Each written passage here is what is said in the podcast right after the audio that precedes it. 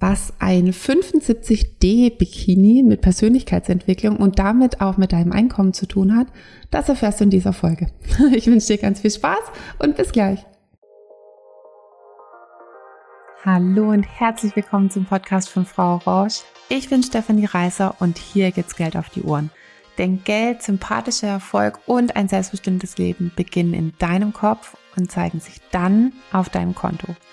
Hier bekommst du alles, was du dafür brauchst, dass du die nächste sympathische Millionärin von nebenan wirst. Hallo, Hallöchen! Ich möchte gerne was ähm, erzählen, was mir diese Woche mal wieder so bewusst geworden ist. Und zwar fahren wir demnächst in Urlaub und äh, da ich leider einen meiner Bikinis in Dubai habe liegen lassen und bei dem anderen das Oberteil in einem anderen Schwimmbad. Das waren zwei meiner Lieblingsbikinis. Habe ich auf jeden Fall wieder neue Bikinis gebraucht. Deswegen war ich letztens einkaufen und also erstmal war ich in einem Laden, wo ich mir halt die Sachen selber so zusammensuche und ähm, ich trage normalerweise Größe 36, 38 so, gerade eher eine 38.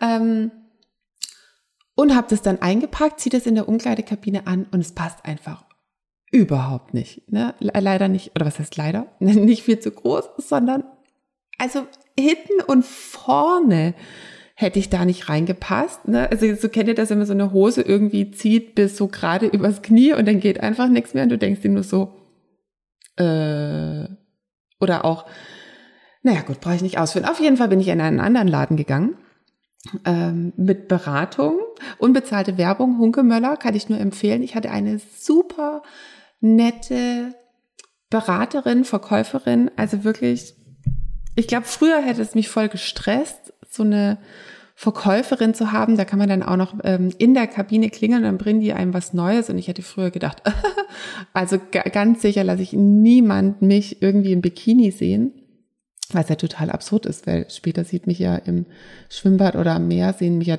tausende von Leuten im Bikini. Warum also nicht in der Umkleidekabine, fällt mir das jetzt gerade ein, aber ja, der Kontext bestimmt halt mal wieder so oft, wie wir uns verhalten. Naja, also auf jeden Fall hat die mich halt auch gefragt, ja, was haben Sie für eine Größe? Und ich so, ja, 75 B, C und Hosen so S, M, je nachdem, wie es ausfällt. Mhm. Also der eine Bikini war dann 75D, der gepasst hat. Da habe ich so gedacht, ah cool, der Lukas freut sich, ne? Kann ich nachher hier eine Freundin mit einem D-Körbchen. Der nächste war, glaube ich, 85B oder C. Ähm, eine Hose, also ein Bikinihöschen habe ich in L und es passt gerade so und das andere ist S und viel zu groß. Oder was heißt S und viel zu groß? Das kann man dann so an der Seite schnüren. Und äh, ich muss es wirklich, also halt schnüren bis zum Anschlag, sonst ist es zu groß. Und dann habe ich mir kurz so gedacht, hm, zum Glück habe ich mittlerweile ein gutes Körpergefühl ähm, und mache mich nicht mehr irgendwie davon abhängig, was meine Kleidergröße ist, weil sonst ähm, wäre ich, glaube ich, echt irritiert und unzufrieden gewesen und ähm, hätte wahrscheinlich auch vielleicht kein Bikini mitgenommen, weil ähm, ich mir früher gesagt hätte, ich kauf kein, also ne, ich bin kein L, ähm, ich kauf kein Bikini in L. Warum, weiß ich nicht so genau. Und ich erinnere mich noch an eine Situation, wo ich mit einer Freundin mal einkaufen war. Wir waren ähm, haben nach Wintermänteln für sie ge geschaut und dann hat sie ihn wirklich schön gefunden, hat ihn in Größe 40 anprobiert und der hat aber irgendwie an den Armen und an den Schultern nicht so gesessen. Dann haben wir die 42 anprobiert und der saß perfekt. Also es ist wirklich perfekt. Nimmt sie nicht mit? Und ich so, hä, warum denn nicht? Ähm, sie so, ja, nee, ich bin keine 42. Also ich bin keine Größe 42.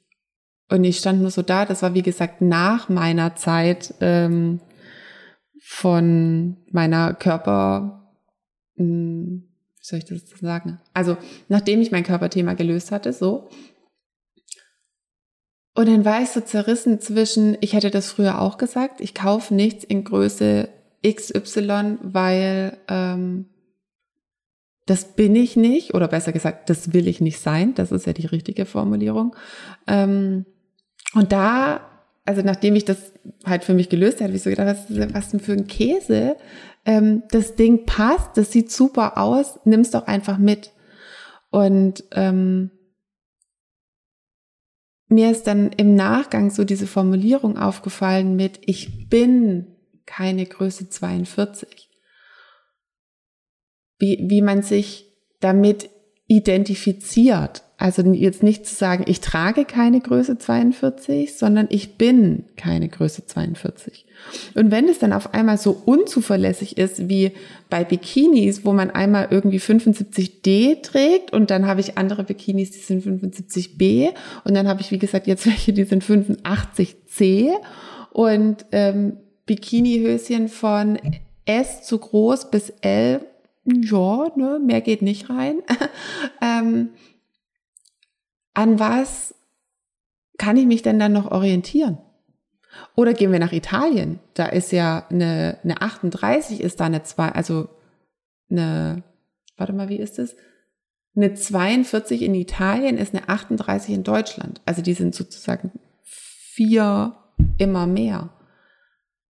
Wie, was mache ich denn da? Da bin ich ja dann auch auf einmal, wenn ich in Deutschland hier eine, eine 40 trage, bin ich ja dann auch eine 44. Ähm, ich bin ja einfach nur ein Land weiter runtergerutscht, sozusagen, oder zwei. Ähm, mm, worum geht's mir? Es geht mir um dieses, erstens, den Unterschied in der Formulierung zwischen ich bin und ich habe oder ich trage. Also was ist mein Verhalten? Und ich mir ist es auch ganz wichtig bei meinen Kindern und manchmal erinnern die mich da auch dran, weil ich sie halt schon gut darauf konditioniert habe. Ne? Ich jetzt äh, irgendwas sage von wegen, mm, also sage ich zum Glück hoffentlich, also sage ich zum Glück nicht so oft und ähm, manchmal rutscht es auch mir raus von wegen irgendwie keine Hanne. Hanne, ich finde find ich gerade total gemein und dann sagt er auch, nee, Mama, ich bin nicht gemein, aber mein Verhalten ist gemein. Ja, oder auch halt von anderen Kindern, so von wegen, oh, der ist ja, der ist echt doof. Irgendwie ähm, dann da auch zu sagen, nee, der ist nicht doof, sondern sein Verhalten ist doof. Und gleichzeitig natürlich auch ähm, mit den positiven Sachen, ne? Der, der ist nicht nett, sondern der verhält sich nett. Da, so bei dem, bei dem Doofen, da achten wir natürlich besonders drauf, aber jetzt so bei ähm, der ist ja total nett. Ne, das merke ich jetzt gerade im Sprechen, da ist der Impuls ist nicht da, zu sagen, nee, der ist nicht nett, sondern der verhält sich nett. Und ähm, ich merke das bei meinen Kindern, und da fängt es ja schon an, weil wir, unsere Eltern haben das uns wahrscheinlich halt nicht gesagt, ähm, da, dazu einen Unterschied zu machen zwischen was bin ich und was mache ich, was trage ich, was arbeite ich, ähm, wie verhalte ich mich, finde ich total wichtig, weil das Verhalten, also dann praktisch dann trennen wir das von dir als für dich liebenswerte, perfekte, genuge, na, man sagt das ja oft mit ich bin genug, ähm, genuge Person ähm, von einem Verhalten. Weil Verhalten, das ist uns irgendwie total klar, das ist veränderbar, das ist variabel, ähm, Arbeit ist veränderbar, ist variabel, ähm, Kleidergrößen sind veränderbar und variabel. Ähm, und ich für mich als Mensch bin liebenswert, ich bin genug. Also zu diesen ganzen Sachen mit ich bin die sind immer vollständig. Und die anderen Sachen sind, ähm, ja, da, kann, da kann auch mal Wachstum drin sein, sozusagen. Ne? Da kann auch mal Veränderung drin sein, da kann auch mal was, äh, ja, was Ungünstiges, was Blödes in Anführungsstrichen drin sein. Und ich weiß nicht genau, wie weit du jetzt bist so mit deinen Gedanken, ob du sagst, ja, das verstehe ich schon oder ähm, ja, setze ich auch schon irgendwie um oder das eher bei ist, was von was redet die denn heute? Ähm, ich wäre früher wahrscheinlich Typ von was redet die denn heute gewesen. Ähm, und manche Sachen hört man vielleicht und hört man wieder und hört man wieder und hört man wieder, bis sie dann irgendwann auf einen fruchtbaren Boden fallen und man sie versteht tatsächlich, dass es einen Unterschied gibt zwischen ich bin und ich habe oder ich trage oder ich arbeite. Ähm, was auch völlig okay ist, weil wir ja Jahre oder Jahrzehnte lang darauf konditioniert wurden, immer zu sagen, ja, ähm, keine Ahnung, ich bin Unternehmerin, ähm, ich bin, ich bin keine Größe 42, ich bin nett, ich bin Mama, ich bin XY ähm, und uns da das halt so zu unserer Identität machen. Also was heißt es zu unserer Identität machen? Ähm, verknüpfen und zwar keine Emulsion, also wo es eigentlich noch getrennt ist und es nur gut vermischt, sondern wirklich zu einem, zu einer Einheit verknüpfen, dass wir das als Mensch sind. Und jetzt verändert sich dann irgendwas. Und damit fühlen wir uns als Mensch dann auf einmal nicht mehr wohl.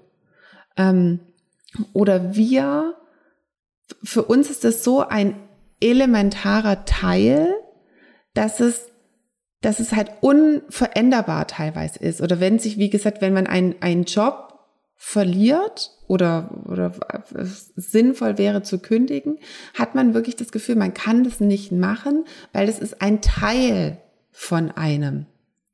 Und da macht diese Identität ähm, halt oft einem Veränderung eher eher schwer. Und deswegen macht es so Sinn, da hinzuschauen. Und es gibt ja ganz einfache Übungen, sich das mal bewusst zu machen, einfach heute mal darauf zu hören, wie oft du sagst, ich bin oder der ist, die ist, ähm, also der ist Ingenieur, nee, Moment, der arbeitet als Ingenieur. Ähm, die ist Mama, äh, Moment, die hat zwei Kinder. Ähm, das heißt nicht, dass du jetzt nie mehr sagen darfst, ich bin Mama oder äh, die ist Mama oder ich bin das und das von, von Beruf, ähm, sondern es geht um dieses, was verbinde ich da damit? Also wie empfinde ich das?